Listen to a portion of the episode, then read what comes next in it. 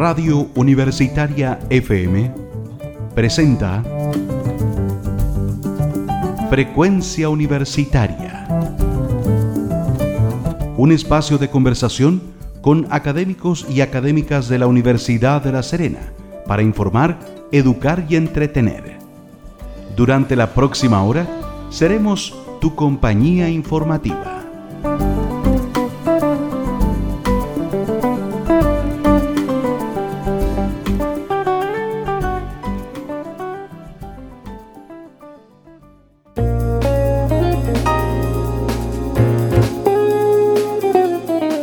Buenos días, señoras y señores. Queremos iniciar un nuevo episodio de Frecuencia Universitaria, día miércoles 30 de agosto, casi terminando el octavo mes del año para dar paso a las celebraciones de fiestas patrias en septiembre.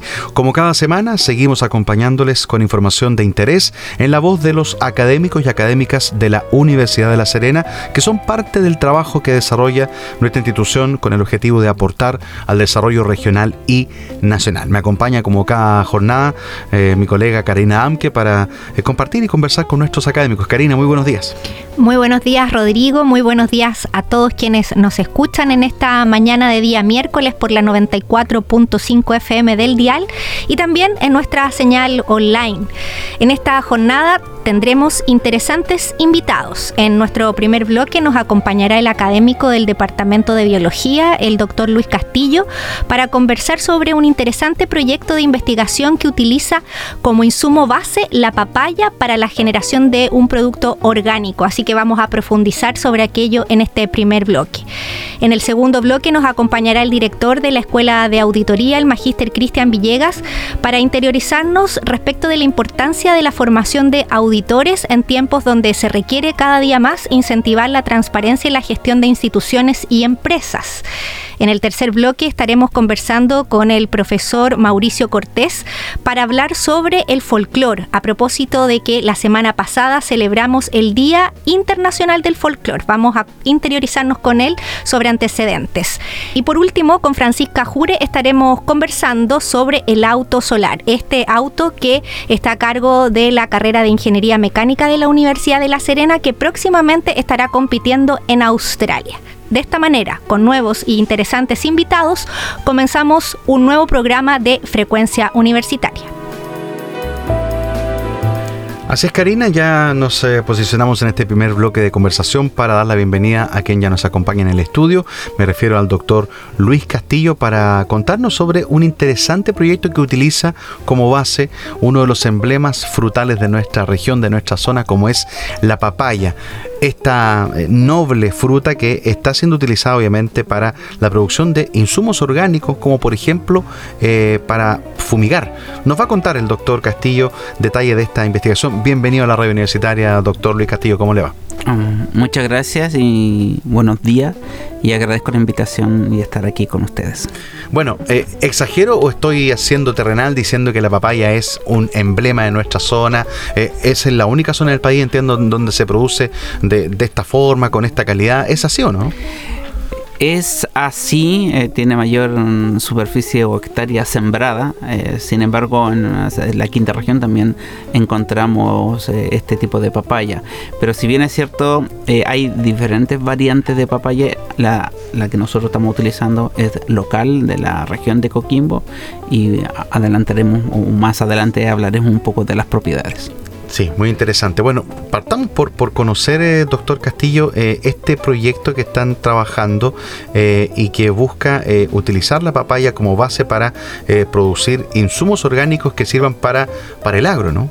Así, efectivamente. En primer lugar, me gustaría agradecer al FIC regional eh, de la región de Coquimbo por financiar el proyecto, en el cual la idea era buscar compuestos naturales para controlar eh, hongos que atacan a la vegetación y a la producción, obviamente, eh, sobre todo de uvas de la región. Y en ese contexto nosotros empezamos a trabajar hace cinco años atrás con otro profesor de la Universidad de Minas de Gerais en Brasil con Carlos Sala, en el cual empezamos una aventura de extraer el látex de papaya, de la papaya verde, debe estar en el, árbol, uno le hace una pequeña incisión y sale este compuesto lechoso. Y este compuesto lechoso tiene múltiples propiedades tanto para humanos o también como antifúngico natural. Eh, conversábamos antes del inicio de este programa que principalmente están haciendo una serie de pruebas que permiten aplicarse como eh, elemento, este, digamos, compuesto de la papaya para eliminar la botritis, por ejemplo, que es una enfermedad que tienen muchas de las plantas de nuestra región y también de otras zonas del país. Efectivamente, la idea principal aquí es tratar de usar un compuesto natural alternativo a los compuestos químicos, porque nosotros sabemos que los compuestos químicos a la larga, altas concentraciones provocan toxicidad eh, también en, en las plantas, pero también en los seres humanos. Entonces, cada vez más el mercado está más exigente, las personas son más exigentes de tratar de consumir eh, frutas o vegetales eh, en forma natural. Y aquí es donde nosotros tenemos el desafío de incorporar nuevos antifúngicos naturales, como el, que nosotros obtenemos del té de papaya, para poder controlar diferentes tipos de hongos, entre ellos eh, Botrytis cinerea. Ahora, evidentemente que eh, es un plus para la producción eh, limpia de, los productos del agro eh, utilizar los mismos productos, o sea, utilizar elementos naturales para combatir. en otras épocas sabemos que se utilizaban elementos químicos que claramente las evidencias científicas han determinado que, que, eran muy, muy nocivos para la salud humana, ¿no? Exactamente. en primer lugar hay que, hay que recordar que el mercado que nosotros obviamente exportamos son Estados Unidos, y Europa principalmente, obviamente está Asia, y estos mercados son cada vez más exigentes con los compuestos químicos. Entonces los agricultores se ven atados de mano muchas veces en qué alternativa utilizar que sea de forma natural y que pueda ayudarlo. Desde ese punto de vista nosotros queremos darle ese plus a la papaya porque los agricultores de papaya también eh, se ha visto en los últimos años menor hectárea por, por menor interés en, los productos de papaya. Y este plus es la idea de utilizar la misma papaya. Una de ellas es utilizarla en fruto verde, sacamos el látex, pero esa papaya sigue madurando, no se estropea. Entonces, cuando termina la maduración, ya no nos sirve a nosotros porque no, no podemos sacar látex, pero sí para el agricultor porque lo puede utilizar en todas las formas que se venden actualmente, confitada o en jugo. Entonces, el producto tiene un valor agregado que queremos incorporar para que eh, aumentar las hectáreas de papaya en nuestra región. Claramente la Universidad de La Serena está haciendo un fuerte trabajo en materia de investigación y también de innovación. Este proyecto apunta a eh, mostrar efectivamente eh, innovación en términos del trabajo que ustedes desarrollan como Departamento de Biología y que ha sido presentado al Fondo Regional de Desarrollo, FIC. Cuéntenos básicamente en qué etapa estaría el desarrollo de este proyecto. ¿Están haciendo pruebas? ¿Ya está el desarrollo en qué etapa principalmente? Eh, es interesante la pregunta porque las personas en general no saben el periodo en el cual cuesta mucho desarrollar un producto nuevo.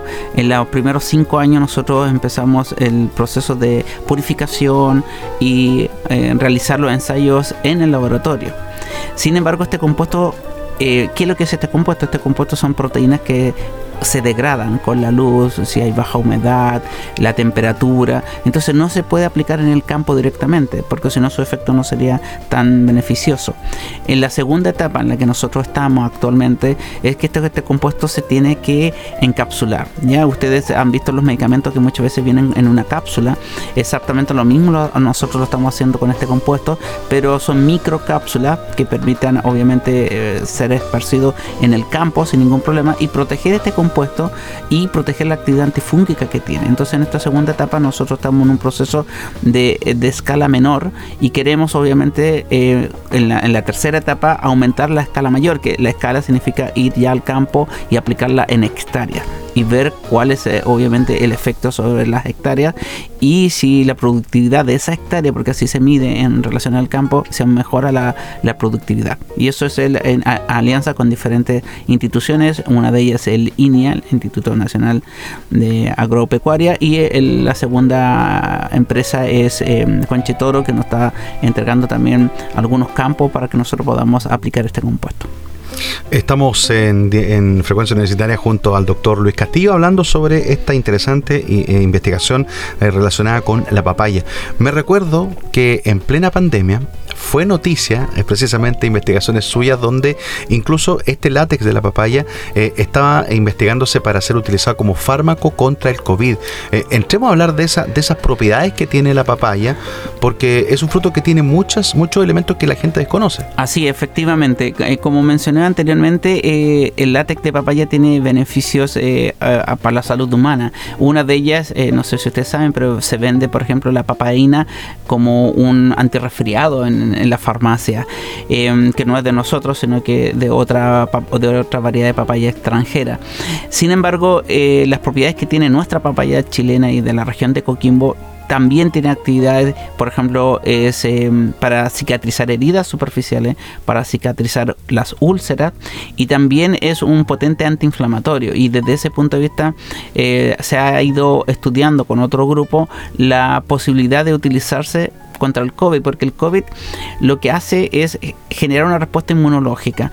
Hasta ahí vamos bien, pero en lo que no se sabe es que algunos pacientes esa respuesta es tan exacerbada, es tan grande, que necesitan aplicar antiinflamatorio y en la actualidad solamente están utilizando uno y sabemos nosotros que la papaya es un potente antiinflamatorio entonces desde ese punto de vista podría ayudar a cualquier otra enfermedad incluido el COVID de, de bajar esa respuesta inflamatoria y no generar el daño a los tejidos que posteriormente generan obviamente la muerte del tejido y podría causar la muerte del paciente. Bueno, esto ha llamado la atención, entiendo, de, de, destacados científicos a nivel mundial, un ganador del premio Nobel, de hecho se, se interesó en aquello, ¿no?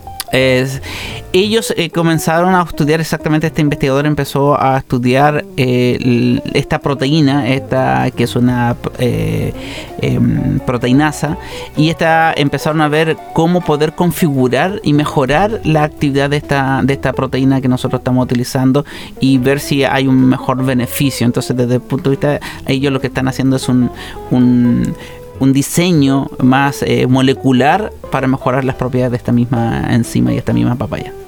En esta materia me imagino que como departamento de biología están trabajando de manera conjunta e interdisciplinariamente con otros departamentos de nuestra propia universidad que permite potenciar en términos investigativos y desarrollo el trabajo que están haciendo ustedes.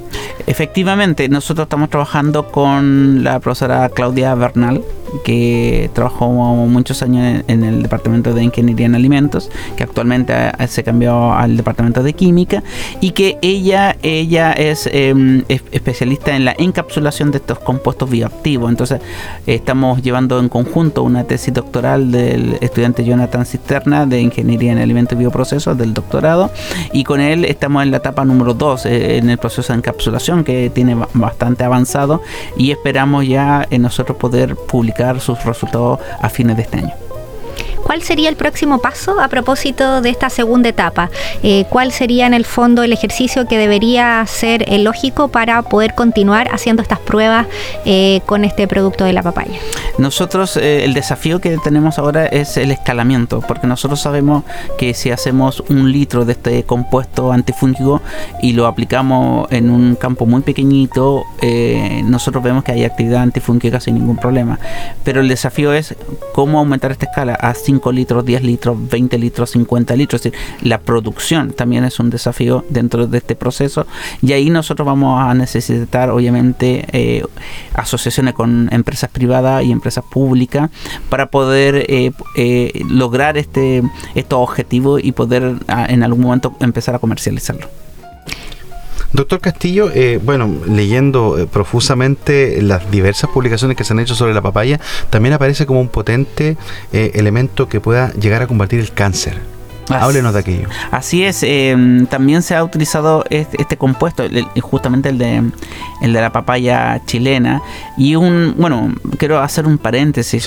El látex de, que se ha utilizado en todos estos estudios que se han hecho en el extranjero venía el, investigador a colectar látex y se lo llevaba al extranjero.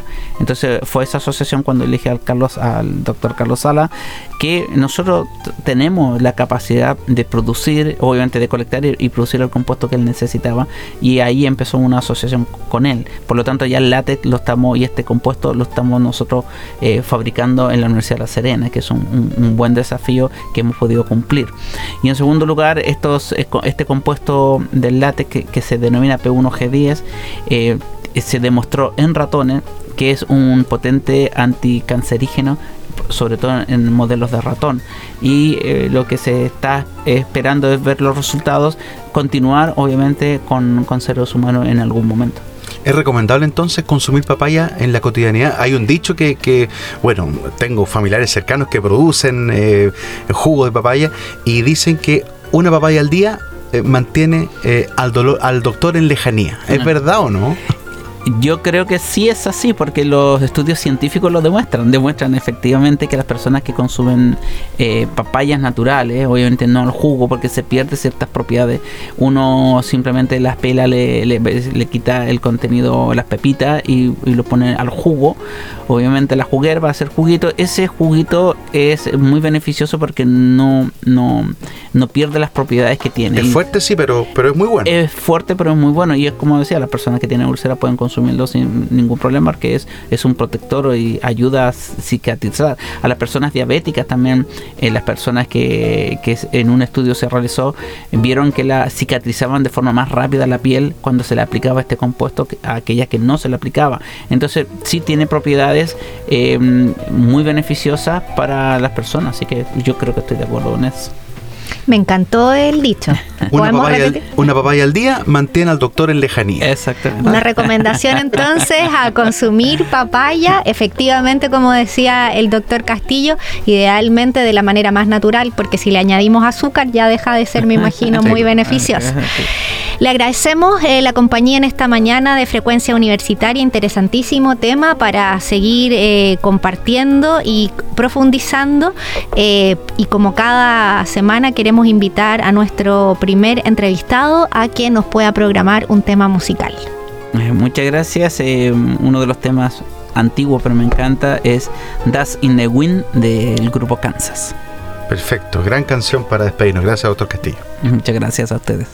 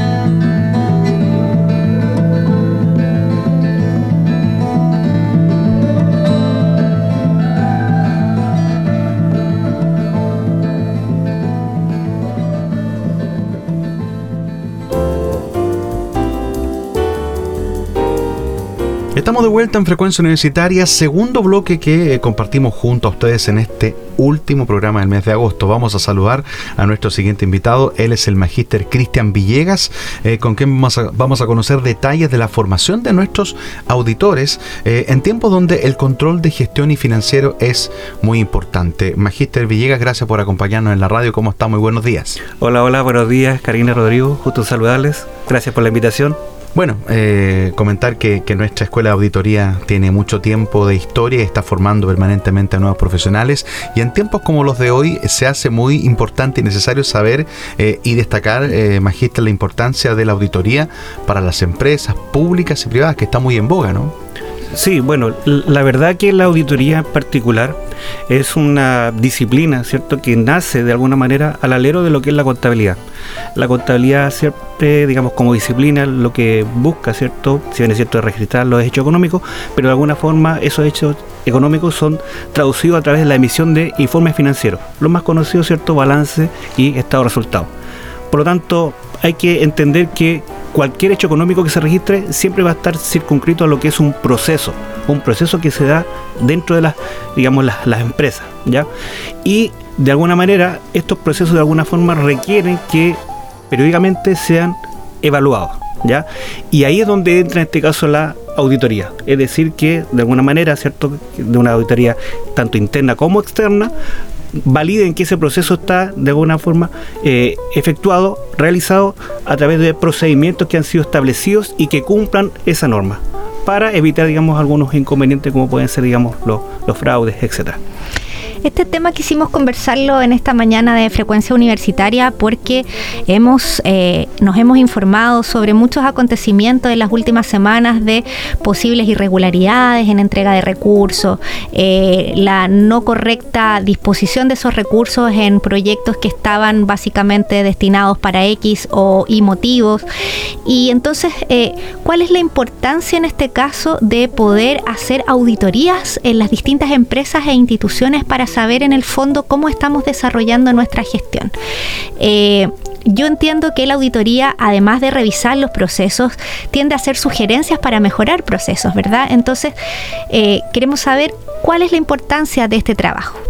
Bueno, como tú bien dices, cierto, la auditoría se encarga, cierto, de efectuar una evaluación de los procesos que se realizan en cualquier organización, no solamente en las empresas, y que por lo tanto va a través de un proceso planificado, ejecutado, culmina, cierto, con la emisión de un informe. Entonces, ¿qué es lo que ocurre? En ese informe no es que a per se el auditor vaya a, en búsqueda, ¿cierto?, de algún, eh, algún fraude.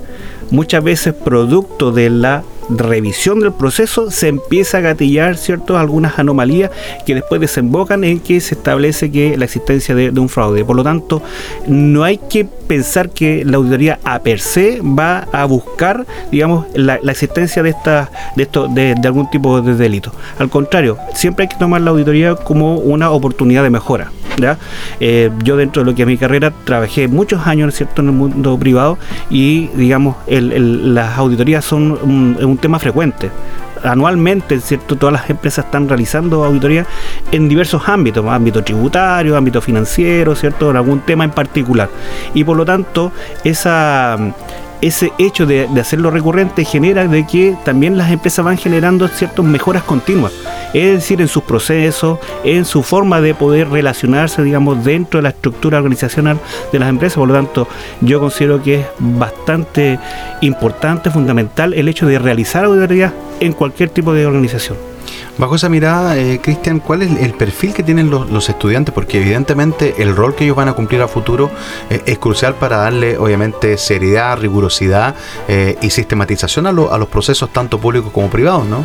Sí, bueno, la verdad que la carrera, la carrera de, auditoría en este caso, podemos decir que tiene algunas líneas que llamamos líneas troncales, que son las, líneas en las cuales van a definir, digamos, la expertise sobre la cual se va a construir, ¿cierto?, el perfil, digamos, de egreso de nuestro estudiante. Una de ellas, ¿cierto?, fundamental es la contabilidad, en la cual se revisan todo, digamos, la, normativa contable asociada, en este caso, al ejercicio de la disciplina.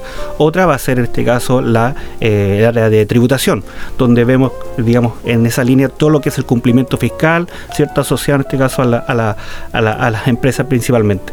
Luego tenemos también un área de finanzas, donde vemos toda la gestión de los recursos financieros y también tenemos una, una cuarta, en este caso, área, que es la definida en este caso por la auditoría. Por lo tanto, ¿qué es lo que hace la auditoría? Se revisan las normas en las cuales eh, los alumnos van a tener que eh, entrar a estudiar para que después a través del proceso, en este caso, de formación de nuestros estudiantes, todo converge en este caso ya al último año en los cuales ellos de alguna forma van a tener que integrar todos los conocimientos a través de electivos que están diseñados para ese motivo, las prácticas las cuales van a, desarrollar y por lo tanto lo que hace esto es que de alguna forma los va acercando a lo que va a ser su desarrollo profesional una vez que ya egresan. Un punto importante en la auditoría actual tiene que ver con el manejo de software. Obviamente eh, los estudiantes en el mundo de preparación tienen que conocer estos software para que obviamente no sean sorprendidos cuando llegan al mundo laboral. En términos concretos, entiendo la Universidad de La Serena se está manejando con este trabajo para que nuestros estudiantes puedan de alguna manera responder a las necesidades del medio. Correcto, sí. Bueno, eh, a ver, primero tenemos que entender un poco que, eh, digamos, la visión actual de los negocios ha ido eh, cambiando, digamos, de manera sustancial los últimos años. Y por lo tanto, todas las empresas en particular, o organizaciones principalmente, están incorporando mucha tecnología. Los procesos tienden a ser mucho más automatizados. La, el, tiempo de respuesta en los cuales, digamos, las, empresas tienen que responder al medio, también de alguna forma hace que tiene que ser bastante, mucho más rápido. Entonces, ¿qué es lo que ocurre? Que esta incorporación de la tecnología ha, em, ha visto, ¿cierto?, que para nosotros como formadores, la incorporación de las tecnologías dentro del proceso de formación es fundamental. En este sentido, ¿qué es lo que ocurre? Que para nuestros estudiantes, en este caso de autoría, se incorporan software para digamos, irlos preparando lo que va a ser su futuro desempeño, ¿ya? Y tenemos software en este caso lo que son netamente del punto de vista contable, en lo cual los preparamos, y últimamente ya hemos, incorporado, ¿cierto?, un software de clase mundial, como es en este caso el software IDEA, en que los preparan una temática específica de lo que es la auditoría. Es decir, que ya los auditores en particular, si bien es cierto, van a las empresas, ¿cierto? Revisan la documentación que puede existir, pero ya incluso el perfil de la auditoría está, está cambiando. ¿En qué sentido? Que ya el papel, si bien es cierto, es importante, lo que se entra a revisar son ya bases de datos. Y es ahí donde estos software más especializados cumplen un rol fundamental en términos de, saber, bueno, de todo este, este, espectro ¿cierto? de información que, que tengo, bueno, ¿qué es lo relevante? ¿Ya? Porque todo está quedando registrado, ¿cierto?, en la base de datos y por lo tanto es de alguna forma fácil generar algún tipo de trazabilidad. Y ahí es donde se, digamos, se, se genera, ¿cierto?, esta expertise en términos de lo que es la auditoría propiamente tal. Estamos dialogando hoy junto al director de la Escuela de Auditoría de la ULS, el magíster Cristian Villegas, hablando sobre la formación de auditores en tiempo donde se requiere incentivar transparencia. ¿Cómo está ese tema a nivel eh, micro? Porque claro, nos quedamos mucho con el titular de prensa de lo que pasa en las grandes instituciones, en el Estado. A nivel micro y pyme, ¿cómo, están reaccionando eh, los emprendedores eh, a la hora de poder llevar un orden relativo a lo que son sus empresas? ¿Están aplicándose esta, estas políticas? De, llevar el orden eh, como corresponde o, falta todavía en Chile? Eh, mira, yo creo que de alguna forma eh, el perfil en este caso de, del microempresario, del pyme, también está cambiando. ¿ya? como señalaba anteriormente, ¿cierto? La, contabilidad, la, la característica en este caso de la contabilidad es poder proveer información. Y por lo tanto, si no, digamos, el empresario tiene en este caso mejor información, va a poder tomar mejores decisiones. Es ahí donde entra en este caso el, contador respecto a que el orden que pueda llevar es fundamental. Ahora, ¿qué es lo que ocurre? Que en el caso particular de las, pymes, ¿cierto? Cuesta un poquito, ¿cierto? Porque muchas veces sabemos que el, microempresario las tiene que hacer prácticamente todo, ¿cierto? el gestionar el negocio, salir a vender, obtener un, un préstamo, etcétera. Por lo tanto, cuesta mucho más. Ahora, ¿Qué es lo que eh, tenemos que tener presente? Que ahí es donde tenemos que entrar nosotros con la educación, ¿cierto? Eh, digamos, ya sea a distancia o presencial, de tal forma también de poder generarle las competencias a esa persona para que pueda realizar su trabajo. Y en caso que sea necesario, sea bien asesorado respecto, digamos, de lo, digamos, de lo que está sucediendo en este caso de su, su, su negocio, su empresa. O sea, siempre va a ser recomendable que ese emprendedor tenga un asesor directo que lleve la contabilidad y el orden administrativo. Eh, la verdad que sí eh, bueno, eh, en este sentido siempre recomendamos que eh, las personas que efectivamente necesiten de una, de una asesoría contable se contacten con una persona que realiza esta actividad, dado que se asume cierto que va a tener la, la expertise y las competencias para poder apoyarlo. En términos eh, específicos, hablando de las fortalezas del perfil de egreso de los estudiantes de auditoría de la Universidad de La Serena, ¿cuáles podrían ser aquellas ventajas eh, comparativas, por ejemplo, que tienen los estudiantes respecto a otras instituciones de educación superior que los haría, digamos, mucho más eh, atractivos en el mercado? Bueno, esta pregunta nosotros la hemos planteado en este caso a empleadores con los cuales nosotros tenemos un vínculo y el digamos el, el común denominador es que ellos siempre nos manifiestan es que eh, destacan de sobremanera el compromiso que tienen los estudiantes en particular con el desarrollo de la actividad y del trabajo en sí. Es decir, que existe una predisposición a poder generar el trabajo, un compromiso a sacarlo bien, ¿cierto?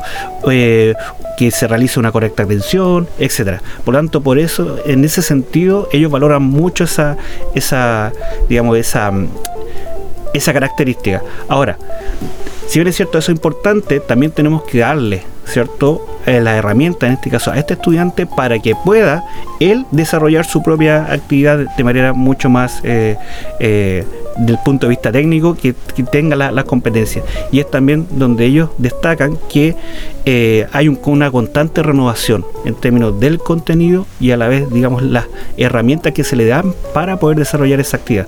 Producto de esto, ¿cierto? Es que surgen que cada cierto tiempo se van revisando las mallas curriculares, se van incorporando en este caso los, requerimientos que ellos visualizan y que eh, nos dan cierto este, este digamos este input para poder eh, incorporar las temáticas que son que están vigentes en el mercado y a la vez cierto ir incorporando nuevas estrategias metodológicas como en este caso software u otras más que estamos ahí eh, estudiando para que nuestros estudiantes salgan lo más preparados posible al mercado. Bueno, eh, Cristian Villegas, magíster, director de la Escuela de Auditoría, gracias por acompañarnos. Entendemos que viene un lindo trabajo que están desarrollando porque la Escuela de Auditoría va a ser sede por primera vez en La Serena de la quinta versión del Congreso de Costo y Gestión. Es un tema importante, un, gran evento que están preparando para octubre, ¿no? Sí, correcto. Eh, bueno, aprovecho un poco la, instancia, ¿cierto? Ir adelantando pautas. Sí, sí. Mira, eh, la verdad es que esta es la primera versión que se hace del, del Congreso Chileno de Costos y de Gestión acá en esta zona. Es el quinto ya que se realiza a nivel nacional y la verdad que esperamos contar en este caso con eh, eh, expositores tanto nacionales como internacionales, así que estamos desarrollando harta actividad por ese lado, así que de verdad que lo dejamos invitado. Este congreso se va a desarrollar entre el día 18, 19 y 20 de, octubre. Bien.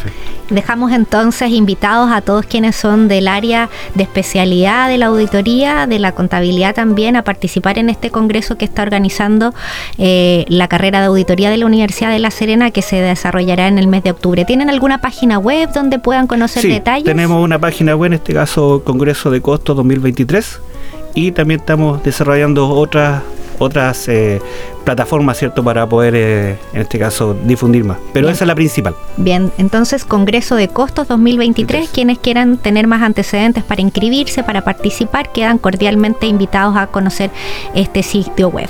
Y como cada semana y como en cada bloque, agradeciendo eh, la asistencia a participar de, nuestra, de nuestro programa, lo invitamos a que pueda dejar un tema musical a nuestra audiencia.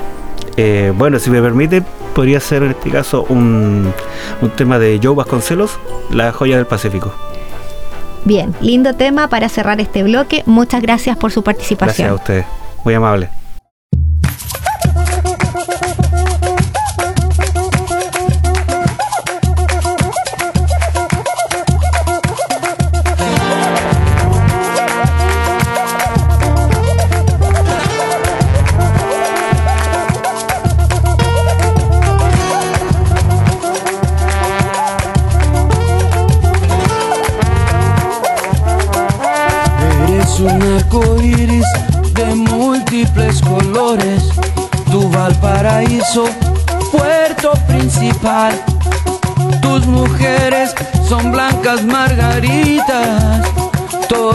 Todas ellas arrancadas de tu mar. Al mirarte de playa ancha, lindo puerto, allí se ven las naves al salir y al entrar. El marino te canta esta canción, yo sin ti no vivo, puerto de mi amor. Del cerro los placeres, yo me pasé al varón, me vine a cordillera en busca de tu amor. Te fuiste al cerro alegre, yo siempre detrás. Porteña buena moza, no me hagas sufrir más. La plaza de la Victoria es un centro social. Avenida Pedro Montt, como tú no hay otra igual. Mas yo quisiera cantarte con todito el corazón. Torpedera de mi ensueño, paraíso de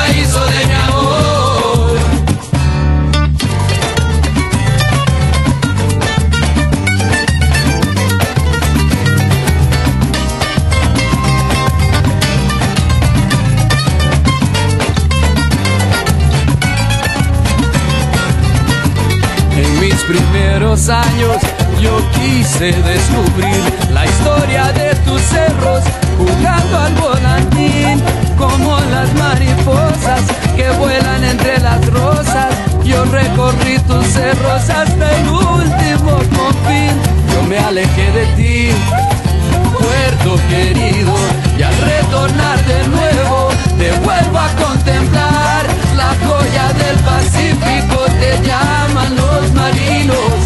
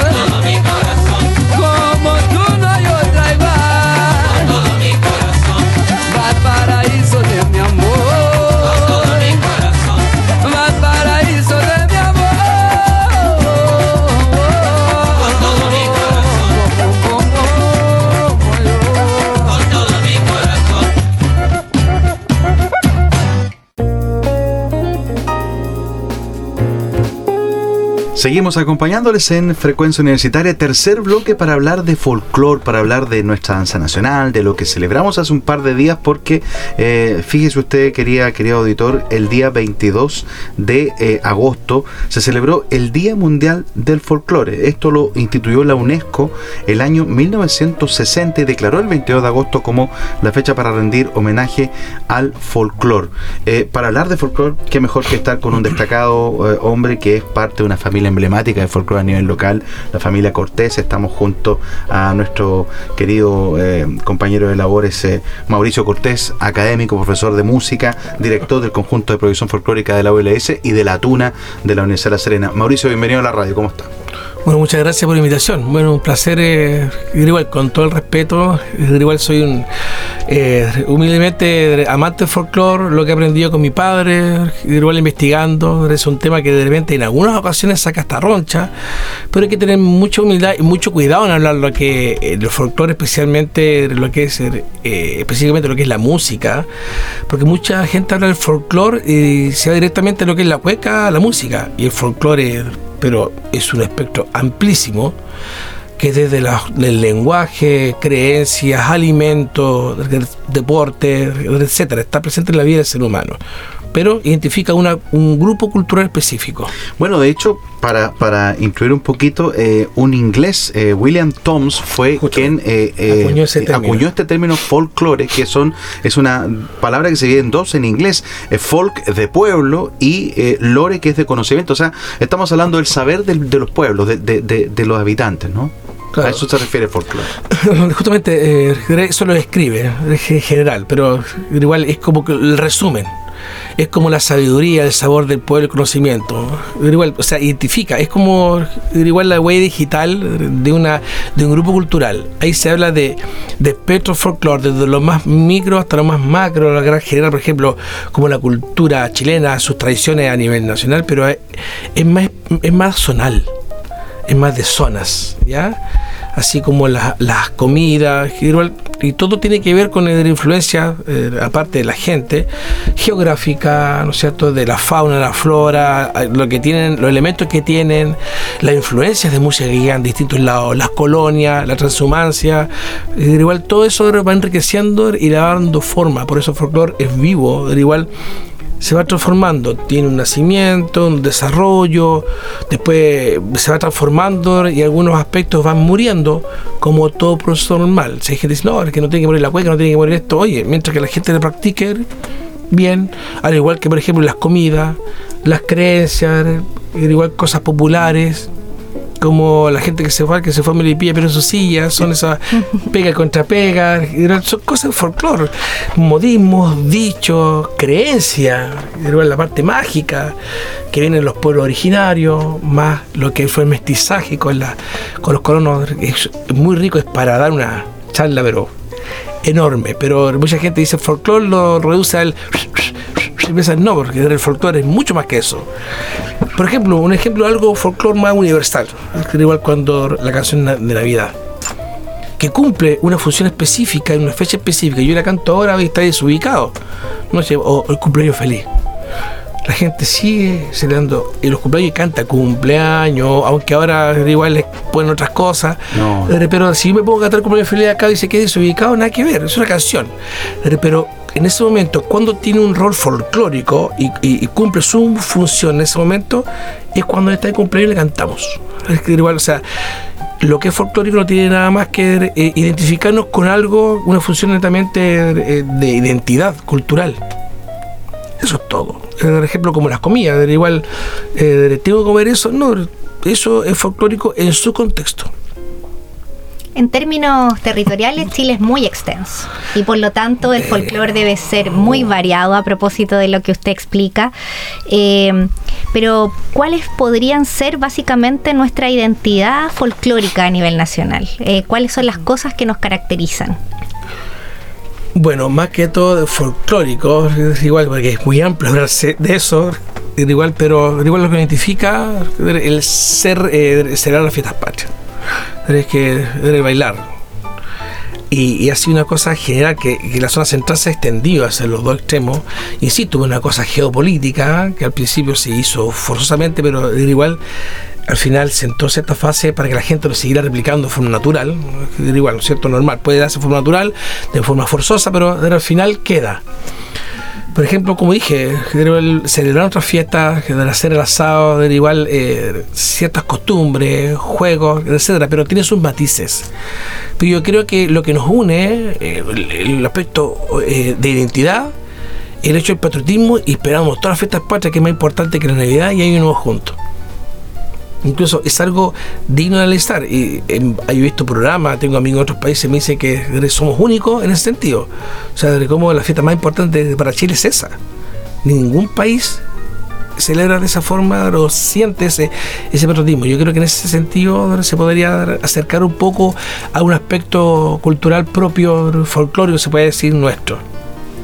Mauricio, em, yo quiero hablar de, lo que es la, la, renovación del folclore en el aspecto de cómo están reaccionando tú como profesor de música, cómo están reaccionando las generaciones eh, nuevas, los jóvenes, están eh, acogiendo el mensaje del folclore, están llegando también, eh, lo conversábamos en la previa de este, de este bloque, están llegando ritmos y sonidos de, de otras zonas del, del continente. esta misma llegada de, de, inmigrantes ha traído nuevos elementos atractivos a la música. ¿Cómo están reaccionando los jóvenes ante esos estímulos? Folclóricos, no necesariamente de Chile de propiamente tal. Claro, es bien amplio. Respecto a la parte netamente, bueno, aparte de la parte gastronómica, acá Regidora se ha enriquecido porque utilizan, hacen su comida, perdón, su comida, pero con elementos que hay acá, que realmente no, no están acá, por ejemplo, ciertos productos, ciertas frutas, verduras, que igual tiene que hacer un cambio, hay un mestizaje. Esto lo podemos llevar, por ejemplo, igual, por ejemplo, en la música, más que todo, eh, igual ciertos elementos que se ve a nivel americano incluso el hecho de buscar más elementos que enriquezcan la parte musical, por ejemplo los grupos cuequeros jóvenes. La cueca más tradicional es muy básica, es fácil de aprenderla porque igual tiene como dos frases musicales, A, B, A, B, entonces se van repitiendo, igual, pero la cueca urbana es moderna, igual le va metiendo otros sonidos, otros acordes más disonantes, introducciones de repente de un jazz, una cosa así, entonces van funcionando, como experimentando pero siempre dándole un sello propio. Inconscientemente tenemos necesidad de tener el sello chileno, utilizando otros elementos. ¿ah?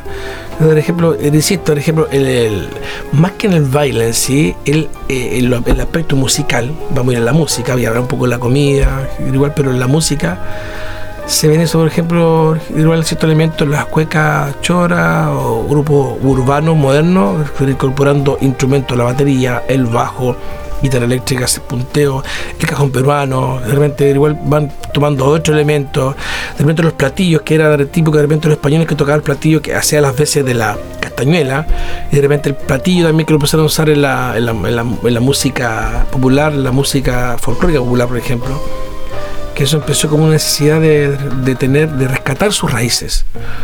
Consciente o inconscientemente, una cosa estética. Pero igual, hay que, así como gente de repente no, no le gusta y está bien. Pero hay muchos, muchos jóvenes que, por ejemplo, estaban hablando fuera de, micrófono, que era la saya, que es una cosa netamente boliviana, no tiene nada que ver con la parte nortina de Chile, pero ya igual eh, se ha adaptado por un fenómeno que se dio a través de los colegios en esa media y los jóvenes les gusta. Pero eso no es chileno, no es original chileno, incluso ni siquiera pertenece a la zona geográfica en común con Bolivia. Pero es un fenómeno eso se adaptó. Pero uno dando sus propios matices. ¿ya? Entonces, en ese sentido, la influencia. Ahora, respecto a los colombianos, la cumbia, igual, pero hay que ir viendo cómo se van eh, mezclando los distintos elementos. Así como hay cosas que se van muriendo y nacen nuevas cosas. Ahora Chile es un país cada vez más política perdón, cosmopolita, eh, ya de casi todas las razas, entonces igual hay un mestizaje acá increíble y eso seguramente a propósito de lo que conversábamos eh, inicialmente, enriquece también el folclore porque se van produciendo mezclas eh, de sonidos, mezclas de, de sabores, mezclas de, de básicamente identidades culturales que se van afianzando en el país y van nutriendo o van simplemente diversificando también el, el folclore nacional. Pero en términos netamente... Eh, autóctono, por decirlo de alguna manera. A propósito que estábamos hablando de música, eh, de, que usted mencionaba que la saya no es considerada un baile del folclore chileno. Sí, sí, ¿Qué, qué música eh, podría identificarse con el folclore chileno? Por ejemplo, la cueca. Eh, ¿Qué otros bailes eh, son parte de nuestra identidad cultural folclórica? Retomando la saya, igual se puede decir que ya lo adaptamos. ¿eh? El se adoptó, si bien originalmente no nació en Chile, pero igual se adoptó a través de los colegios, pero igual eso, algo fuerte, se puede decir que ya eres parte un poco de la música folclórica, ya porque se adoptó, se trajo. Así como, por ejemplo, la música pascuenza, que si ven, eh, no tiene nada que ver con Chile culturalmente hablando. Ojo. O sea, le Pascua, ¿cuántos años? 100, un poquito más, casi 100 años ya. Antes era de Francia, parece. Igual, entonces, culturalmente no tenemos nada con de Pascua. Pero geopolíticamente sí, cuando dice hoy nuestra música folclórica, Ley de Pascua, los pascuaces te dirían, no, pues es nuestra, no es chilena. Pero se adapta y lo, interpretan como una parte de Chile, de otro fenómeno. Pero aquí de música netamente, igual que nació acá, no se puede decir que algo es propio chileno. La cueca, digamos como resultado final como nosotros. Yo soy chileno porque no soy nacido y criado acá. Pero obviamente si empiezo a echar para atrás, para atrás, para atrás, voy a encontrar raíces en varias partes. Lo mismo pasa con la música, la comida, etcétera. Es el resultado final. Por ejemplo, la cueca, por ejemplo, el vals, que igual que, que es más internacional hay un poquito la cumbia más chilena, la cumbia acampada o la guaracumbia, que igual tiene un poco la onda y, la cadencia que es distinta a la que como la del el argentino, la, el colombiano, la Colombia colombiana es muy distinta. La guaracha, por ejemplo, es La guaracha, el girar el campo, el girar el tam, pam, pam, pam, eso es más chileno, pero muy parecido a la cumbia, pero eso es algo más de campo, eso es más chileno. Mu- La música, la danza mm, folclórica que todavía existe, que se da fuertemente en la música religiosa.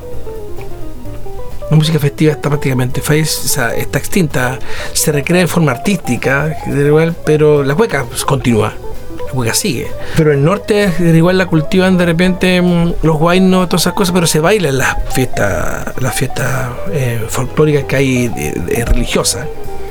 Entonces allá en el norte, de una forma como una cosa de identidad, igual como decía, en algunos discos de repente, no sé si todavía se dará, ahí me, me avisa algún amigo, pero hace poco tiempo atrás, de igual se veía que a cierta hora le ponían eh, músicas de banda, de música netamente nortina, tradicional, y ahí los jóvenes bailaban.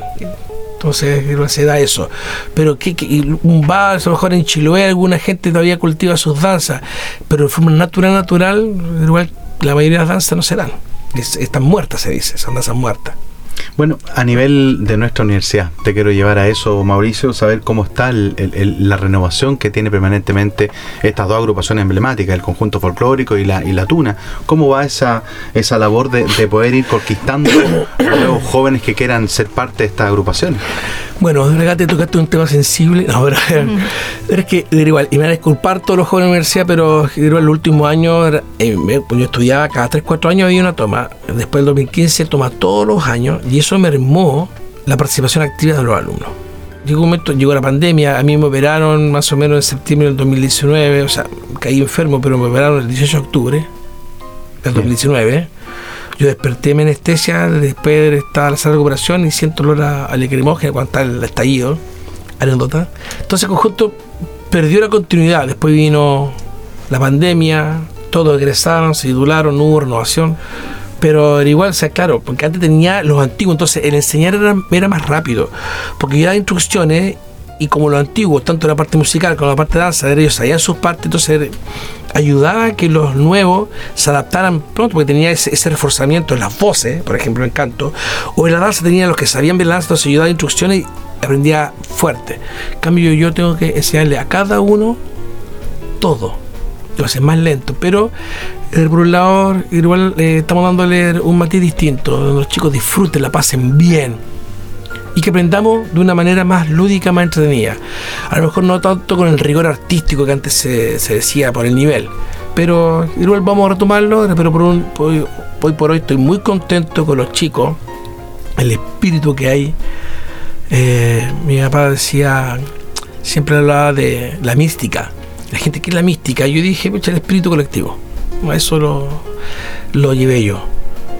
Puede ser que, porque cuando uno se enfrenta a un desafío como a incorporarse a, al- a algún grupo musical, eh, a, un, a un elenco de danza, uno siempre parte de la premisa que tiene que tener a lo mejor algún conocimiento o que tiene que ser bueno. A lo mejor tenemos que cambiar esa Claro, idea, que no necesariamente uno llega, tiene que llegar sabiendo. La idea es que se integra para aprender, para desarrollarse y no van a ser, eh, obviamente, músicos eh, o eh, bailarines, en este caso del grupo folclórico profesionales, sino que es para complementar la vida y para aprender y desarrollarse en otro ámbito también. Excelente, justamente yo tengo un dicho, yo digo a los muchachos, yo no busco aptitud, busco actitud con C. Porque yo he tenido gente con mucha aptitud, con mucho potencial, pero es que al final la actitud, la disciplina igual, y la parte personal no sirve. O sea, con todo respeto, no sirve para él. O sea, si viene y sigue, genial. Pero hay gente que ha llegado con cero conocimiento, cero experiencia en canto, en baile, pero, que- viene con una actitud súper buena onda. Aparte que yo trato de, igual, yo soy bien simpático, trato de recibir a los chicos y decirles, vamos arriba, vamos. Yo no digo un no, están mal, no, vamos. Igual no importa, yo celebro los logros. Aunque haga dos pasos, un baile, bien, vamos que la idea es que la pasen bien, disfruten. Los chicos, gracias a Dios, eh, tratado que no solamente se a cantar y bailar, sino que es mucho más complejo que eso. O sea, lograr eh, una sintonía emocional con un muchacho, igual una, una, complicidad. Era importante para que transmitamos ese espíritu de buena onda, que sientan acogidos. Van a haber roces siempre como en tu grupo humano, pero tienen que aprender a salir adelante. A resolver los conflictos. Entonces yo trato de estar ahí. O sea, igual para mí lo más fácil enseñar a cantar y a bailar. Pero hay, por ejemplo, conflictos personales. Los chicos tienen ese, esa, esa fuerza de repente que cambian de un genio para otro, están con pena, con rabia, con alegría. Entonces igual tengo que estar ahí. Y eso me mantiene igual vivo, atento, pero igual uno igual como que se gasta y se preocupa. Pero eso me ha hecho bien a mí espiritualmente y a ellos. Nos va ayudando para ir construyendo como persona. Y el baile, la música es una herramienta para lograr eso. Aparte que representamos la universidad, la pasamos bien, vamos a empezar a viajar, igual la idea es poder viajar, salir, pero lo principal es que es una experiencia grata, hermosa. Ojalá pudieran saber los comentarios de todas las generaciones que han pasado. Le entrego un plus como profesional.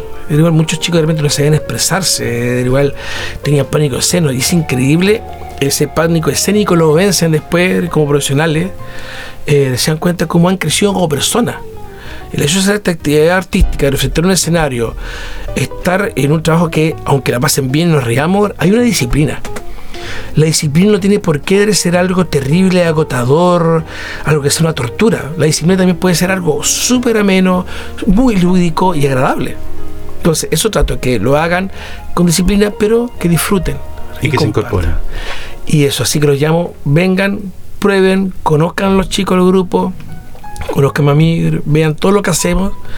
Véanos por YouTube, ahí busquen COFULS o Conjunto Folclórico ULS, y ahí hay varios videos de eventos que hemos estado tanto en Chile como afuera o aquí también en la región y vean lo que se hace y no tengan miedo, vengan con ganas y aquí van a aprender. Sin duda. Bueno, el, camino directo para los alumnos es la Dirección General de Asuntos Estudiantiles, donde están agrupados, por cierto, todas las actividades extracurriculares. Eh, y ahora se llama Departamento, de Culturas, y Arte Estudiantil. Muy bien.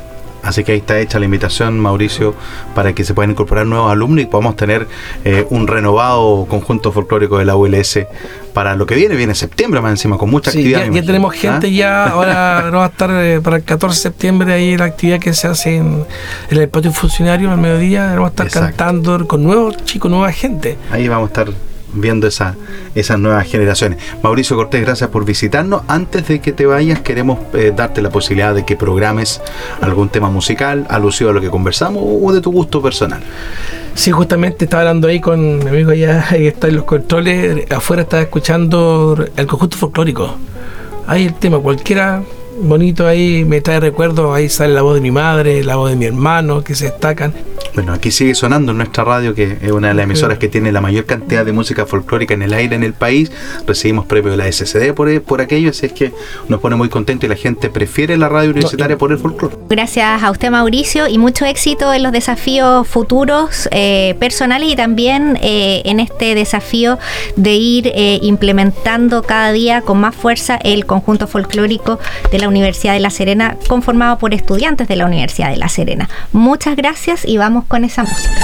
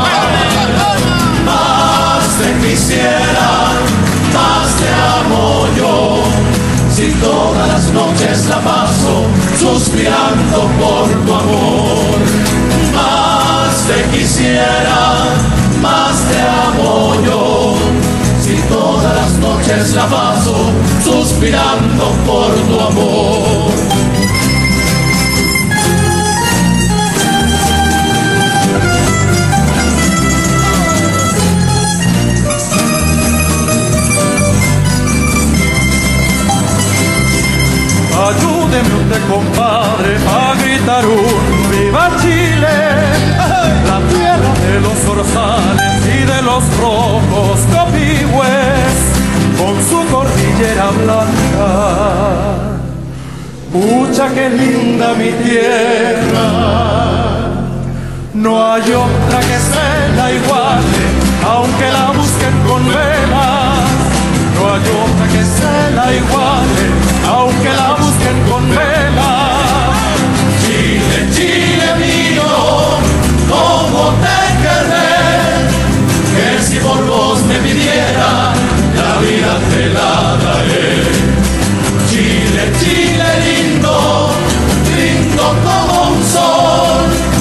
Aquí mismito te dejo, hecho un copigo en mi corazón.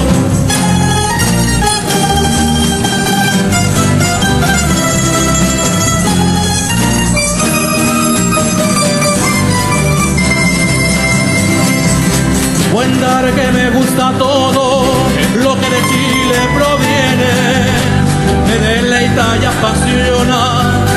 lo que Chile tiene. Bendita naturaleza, divinidad que confiere. La hidalguía de estos hombres, la gracia de sus mujeres. La hidalguía de estos hombres, la gracia de sus mujeres. Viva Chile, viva Chile, a Chile quiero, chileno yo soy. Sin cesar, a Chile quiero, chileno yo soy. Lo repito sin cesar. Vivos montes y praderas, a Chile quiero, chileno yo soy. La cordillera y el mar, Chile quiero, chileno yo soy. Viva Chile, viva Chile, tierra generosa de casta sencilla, vivo enamorado de tus maravillas. Chile, Chile, te llevo en el corazón. Así es mi Chile, señores, la tierra de mis amores. Su cordialidad se expande sobre las Andes.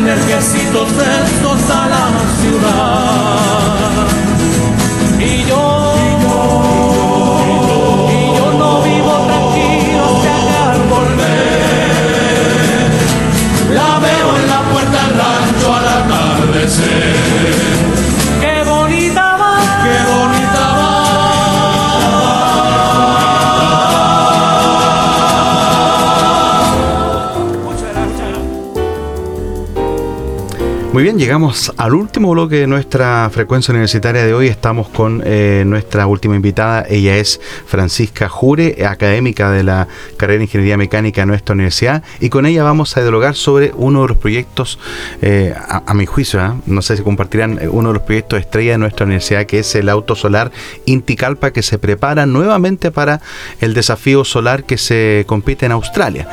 Francisca, gracias por acompañarnos. Bienvenida. Muchas gracias por la invitación. Bueno, cuéntanos de, de este proyecto que, que es pionero eh, a nivel eh, regiones. Entendemos que el auto solar Inticalpa eh, en el día de hoy ya no tiene competidores en nuestra zona de, de, del país a nivel continental. El Inticalpa está compitiendo con potencias mundiales como Japón, como Europa. ¿Es así? Cuéntanos cómo surgió esta idea del auto solar y en qué pie se encuentra este modelo 2023. Bueno, el, el proyecto nace bueno, a finales del 2010, eh, cuando desde Minera Los Pelambres, que es nuestro socio principal, nuestro auspiciador principal, eh, llegó con la idea de hacer un, vehículo eléctrico que utilice energías renovables y bueno, de la mano de una universidad estatal, em, eligieron a la Universidad de La Serena para desarrollar el proyecto. Y es así como, por ejemplo, desde el punto de vista técnico, mecánico, el Departamento de Ingeniería Mecánica ha sido uno de los principales em, apoyos en ese sentido del diseño, eh, estudios eh, desde la fluidodinámica, de las partes mecánicas que hacen que el auto sea altamente eficiente y además desde el punto de vista eléctrico eh, nosotros nos apoyamos mucho con los ingenieros eléctricos de, de, la empresa. Entonces hacemos ahí también un trabajo colaborativo entre público y privado. Y de esa manera, hasta la fecha, hemos estado desarrollando vehículos solares. Qué interesante ver que en esta oportunidad el equipo está liderado también por una mujer, una carrera eh, como es ingeniería mecánica que por años fue básicamente destinada a varones o era eh, preferida principalmente por varones. Vemos que en la actualidad cada día son más mujeres las que se integran a esta carrera y que un ejemplo de ello es que en este caso el equipo está siendo liderado por, por Francisca, así que eso es una muestra de una señal en el fondo de cómo van avanzando los tiempos y cómo la mujer va eh, empoderándose también en otras materias que en la antigüedad no estaban destinadas al género femenino. Así que eso también es una, es una especial y bonita novedad. Eh, Francisca, eh, contarnos en términos específicos de lo que es este proyecto 2023 que va a competir en Australia en el mes de octubre. Sí, bueno, em, actualmente nos encontramos bueno, desarrollando todas las partes del auto. Em, y además, de hecho, aparte de lo que sería el, desafío de, octubre, tenemos otros hitos también desde el punto de vista nacionales. Eh, queremos ser uno de los primeros vehículos solares que atraviese la cordillera de los Andes, que es un hito en el que ya estamos ahí preparando también eh, al equipo y todo. Y eh, con miras también de tener un equipo nuevo, totalmente nuevo, nuevos estudiantes que siempre van ahí cambiando. Y de esa manera eh, prepararnos para el 2025, para el siguiente campeonato que igual em, necesitamos de harto tiempo y apoyo y todo lo que es el trabajo en sí, que es harto trabajo el que se hace. Cruzar la cordillera, tú dices, ¿y por qué ruta sería esa, esa planificación? ¿Están viendo eso ya, no? Eh, sí, queremos hacerlo por el, el paso de Aguas Negras, de Aguas Negras aquí en la región. Em, así que esperamos ahí que, nos resulte esa, esa, idea y bueno, em, para ello estamos sí trabajando con, con el equipo reestructurado y todo. Es interesante a uno que le gusta el tema de las tuercas, la mecánica, eh, para que el auditor también lo sepa, este auto solar que es eh, una especie de, nave espacial que es plano, que en su cubierta superior eh, tiene numerosas celdas solares que van cargando, me imagino, el sistema de baterías. Cuéntanos un poco respecto a la, a la duración, a la capacidad de respuesta que tiene, cuánto rendimiento tiene un auto solar como el Inticalpa, cuántos kilómetros puede avanzar y qué velocidades puede llegar desarrollar? Bueno, el Inticalpa utiliza eh, celdas solares de silicio, las cuales son de tipo experimentales que le llaman, ya que eh, son hechas para este tipo de proyectos, para este tipo de ideas. Eh, existen para embarcaciones, para aviones y también pensados también para autos solares.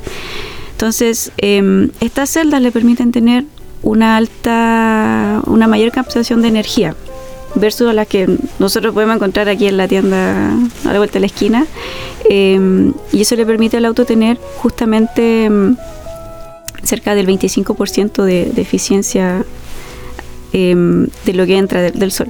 Entonces, estas celdas se adaptan a la curvatura del, auto, permitiendo que así el auto solar tenga una forma mucho más eh, como futurista y eh, nosotros utilizamos en el diseño algo muy, muy característico que utilizan en los aviones, que es el perfil alar.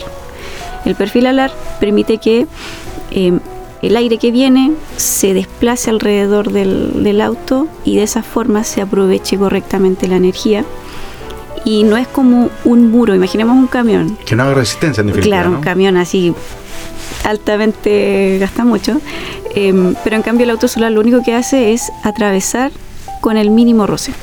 Esa es nuestra como principal idea del auto solar. Entonces, de la mano de ello, el auto solar teniendo esta aerodinámica muy correcta, Em, y además, con sus componentes mecánicos, que de hecho los estudiantes del equipo, se, yo me saco el sombrero por ellos porque han hecho diseños muy espectaculares eh, para el auto solar.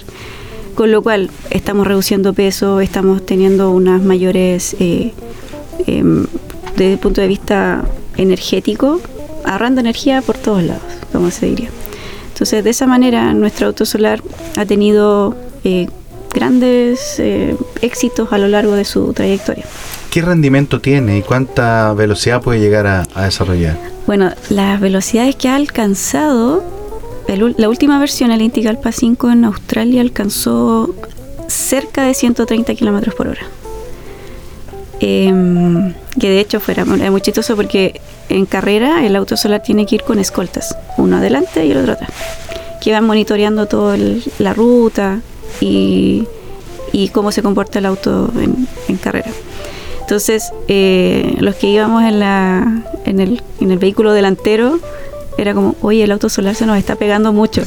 Eh, eh, piloto, ¿a cuánto va? Porque para alejarnos de usted. Entonces, y fue muy chistoso, ¿sabes? Pero sí, 130 kilómetros por hora es lo que ha alcanzado. Y em, como comentaba, con la forma alar que tiene, en algún momento si alcanzan mayores velocidades puede comenzar a despegar. Entonces uno de los, de los puntos ahí eh, claves que es parte del diseño, así como ya a 90 kilómetros por hora ya no está despegando, 130 no está pegando, bueno, a los 200 kilómetros por hora quizás recién empieza a despegar, así que no vamos a alcanzar esas velocidades obviamente. Bueno, señalar que a propósito de este trabajo que hacen los estudiantes de la carrera de ingeniería mecánica, eh, se han destacado a nivel nacional, a nivel internacional. Eh, como bien decía Rodrigo, creo que no hay competencia a nivel nacional. La tecnología que han logrado implementar es del todo destacable y destacable también que sea un trabajo que se realiza en universidades de regiones y estatal. Así que ese también es un gran mérito del equipo que conforman ustedes, que ha sabido eh, sacar este auto y también hacerlo permanecer en el tiempo, convirtiéndolo en un hito del trabajo investigativo, de implementación e innovación que hace la Universidad de La Serena.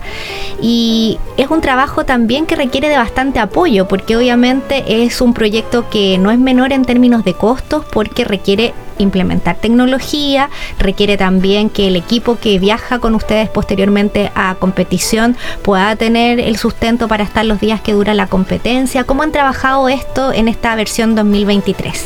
Bueno, nosotros em, em, basándonos en los las pruebas y errores que han tenido los, compañeros de las versiones anteriores y nos han dicho, mira, traten de implementar esto, traten de asegurarse con esto otro. Em, ahora nosotros estamos estructurados en, en, tres áreas generales. El área técnica, que son todos los que diseñan el auto, fabrican el auto.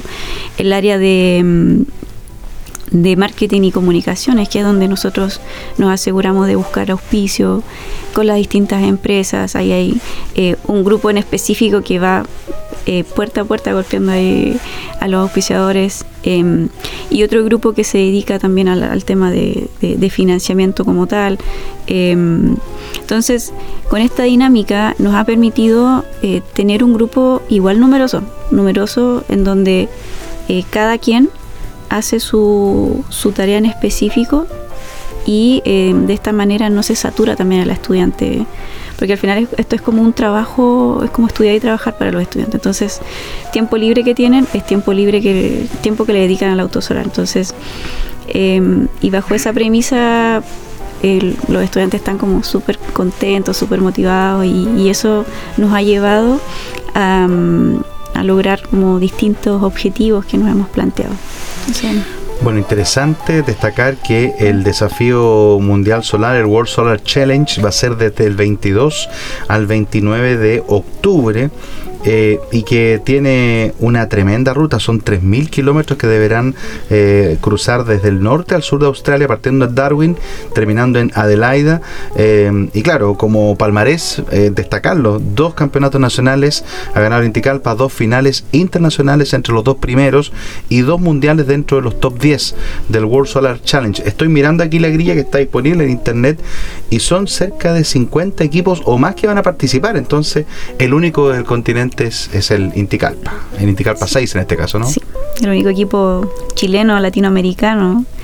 Y de hecho, una de las cosas como ya lindas que tiene el proyecto es que, em, por ejemplo, en Australia o desde el punto de vista internacional, eh, todas las universidades, ah, ustedes son de Chile, ah, Universidad de La Serena. Em, pero eh, aquí en, Chile como que nos confunden con todos lados, así que hay que estar ahí eh, aclarando la, información.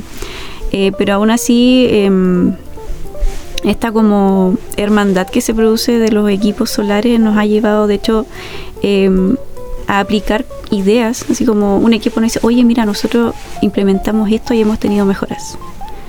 Y nosotros ya vamos a implementarlo, llevarlo y de esa manera entre todos nos vamos ayudando. De hecho es como muy genial ese, en ese sentido. Em, y eso igual nos ha tenido como entretenidos y motivados a seguir como implementando ideas y cosas. Y, creo que eso es como una de las eh, cosas fundamentales de nuestro proyecto porque en general eh, no hemos tenido tantos o sea, problemas como en comparación con otros equipos en, función de la mm, eh, del comportamiento del auto. O sea, nosotros sabemos cómo va a funcionar con cada eh, inconveniente de carretera, por ejemplo, baches, vientos, etcétera. Entonces, eso, es como ya se va a comportar así. Entonces, em, vamos a ir a esta velocidad y Entonces, nos ayuda la estrategia, nos ayuda en el conocimiento.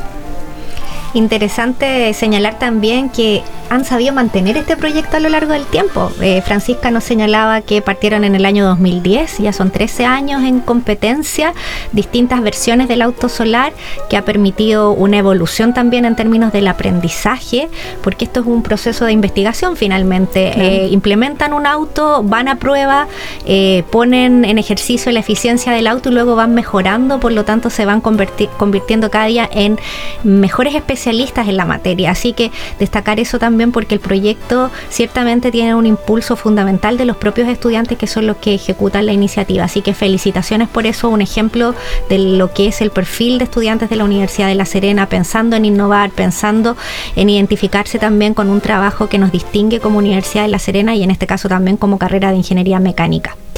Eh, agradecer la presencia de Francisca eh, en nuestro estudio, en este programa, contando lo que va a ser la versión 2023 del Inticalpa y en la versión 2023 eh, también del campeonato que se desarrollará en Australia. Mucho éxito, espero que las expectativas que ustedes se han planteado se puedan cumplir y que todos los antecedentes que giran en torno a esa expectativa se puedan dar como ustedes lo han pensado, porque hay hartos factores también que influyen, ¿cierto?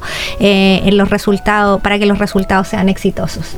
Sin duda. Bueno, Francisca, antes de que te vayas, queremos darte la posibilidad de que puedas programar una canción de tu gusto para compartir con nuestra audiencia. Oh, eh, puede ser em, África de Toto. Gran canción, gran canción. Gran canción. Sí, te agradecemos por la visita. Muchas gracias por la invitación.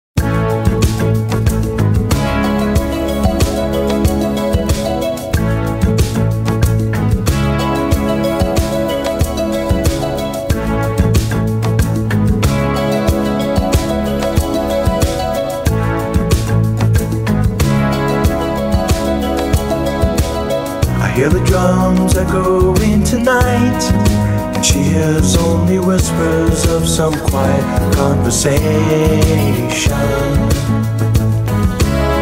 She's coming in 12:30 flight. The moonlit wings reflect the stars that guide me towards salvation. I stopped an old man along the way, hoping to find some old forgotten words or ancient melodies. He turned to me as if to say, Hurry, boy, it's waiting there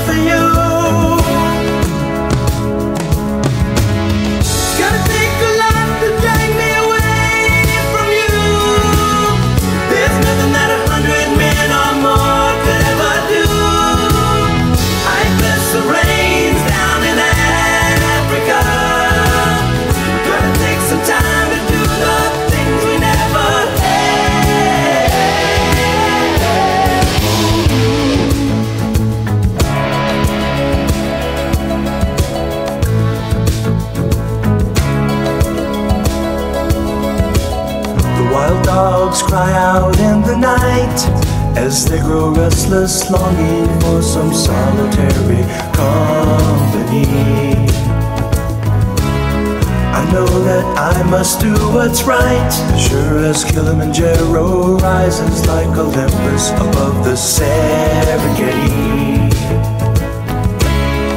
I seek to cure what's deep inside, frightened of this thing that I've become.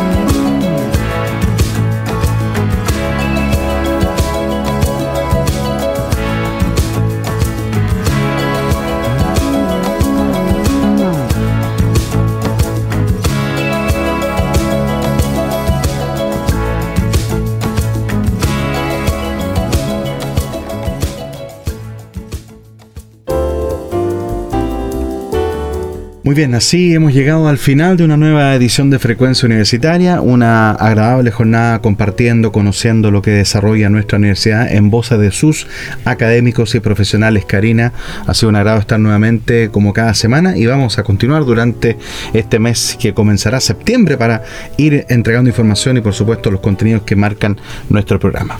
Así es, un mes importante, un mes de fiesta a nivel nacional porque celebramos nuestra independencia y esperamos seguir acompañándolos con buena música, con buena información, educando y entreteniendo a través de nuestra radio universitaria y específicamente a través de nuestra frecuencia universitaria. Nos reencontramos la próxima semana. Que esté muy bien. Esto fue Frecuencia Universitaria. Te invitamos a sintonizarnos el próximo miércoles a partir de las 11 horas en una grata conversación sobre temas de interés científico, social y cultural.